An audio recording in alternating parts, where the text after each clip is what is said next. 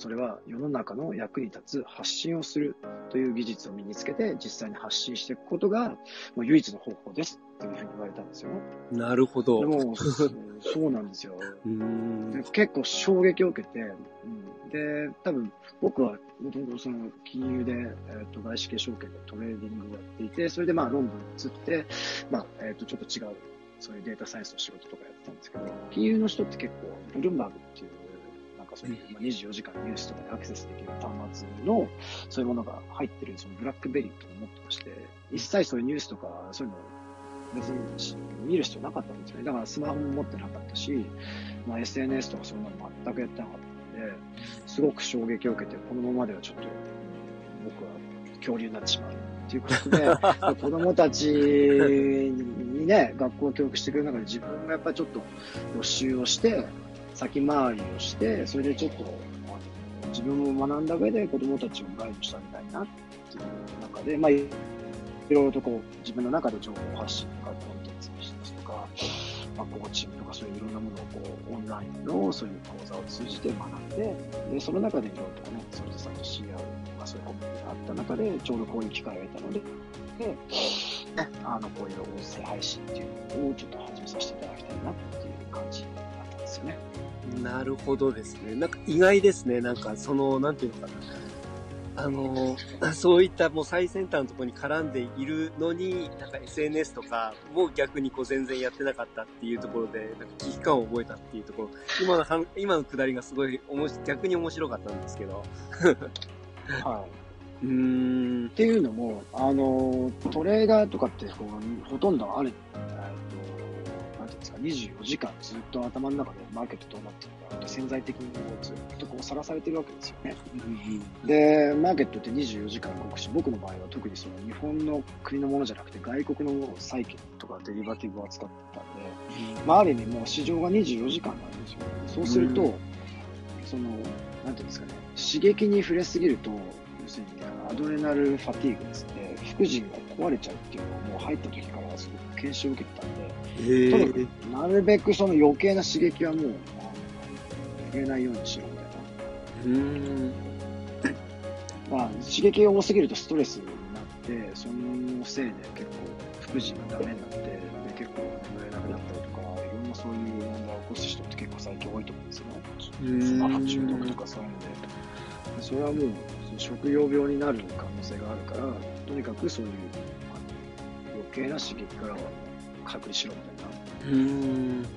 そういうことがあったんで、やっぱりそのね、だから端末で何かを見るっていうの目的がなければそういうことをしない、なるべくしないように、とにかくその自分のその、なんていうんですか、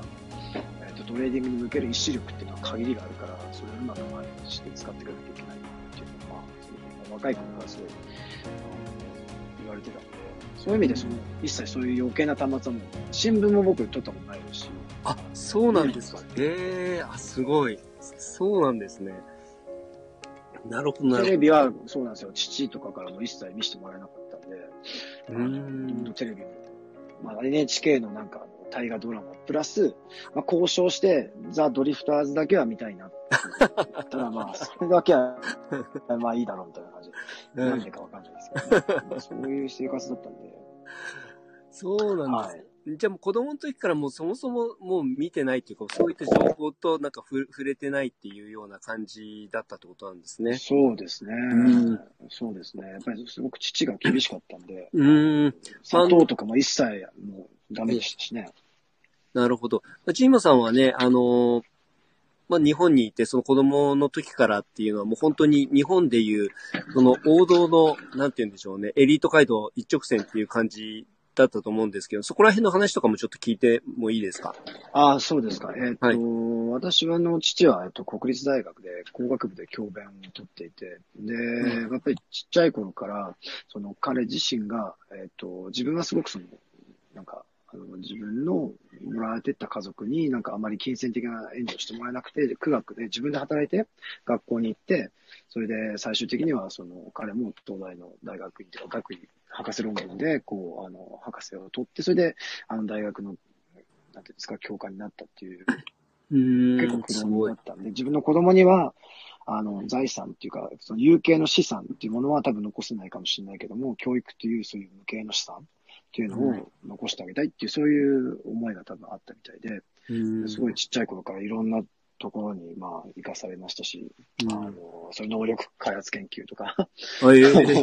え 子供の時から言ってたんですか？そうですよ。もう。まあ、もう彼もなんかこう、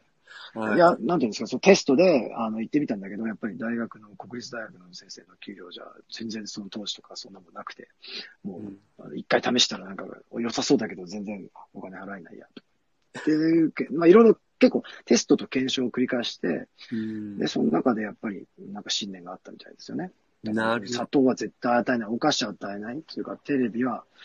見せないっていう。へえー。もうだからチャンネルとか回らないんですよ、ある意味。NHK から。物理的に回らないようにしてる。固定されてる。そうそうそう。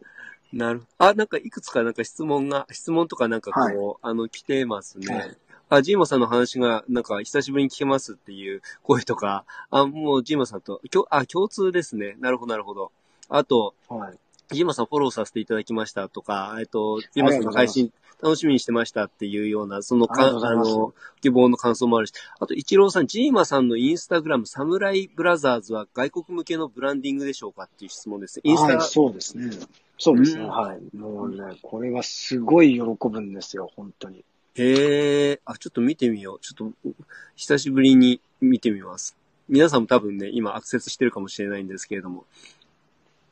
あ、サムライブラザーズ参上ということで。はい、ちょっとこの説明をちょっといただいてもいいですか？はい。えっと、まあ、基本的に、やっぱり、こちらの、なんていうんですか、学校とかでも、やっぱりシニアスクールに上がるとみんなインスタグラムのアカウントとかって持つんですよね。うん。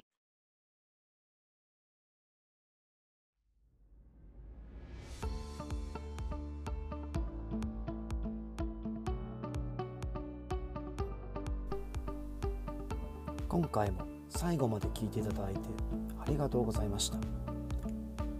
このタイミングでピンときた方は是非フォローをよろしくお願いします。質問や感想などがありましたらコメント欄の方に書いていただけるととても嬉しいです。ライブでの対談に反映させていただくとともに質問については定期的に配信の方でお答えさせていただきます。では次回の放送でまたお会いしましょう。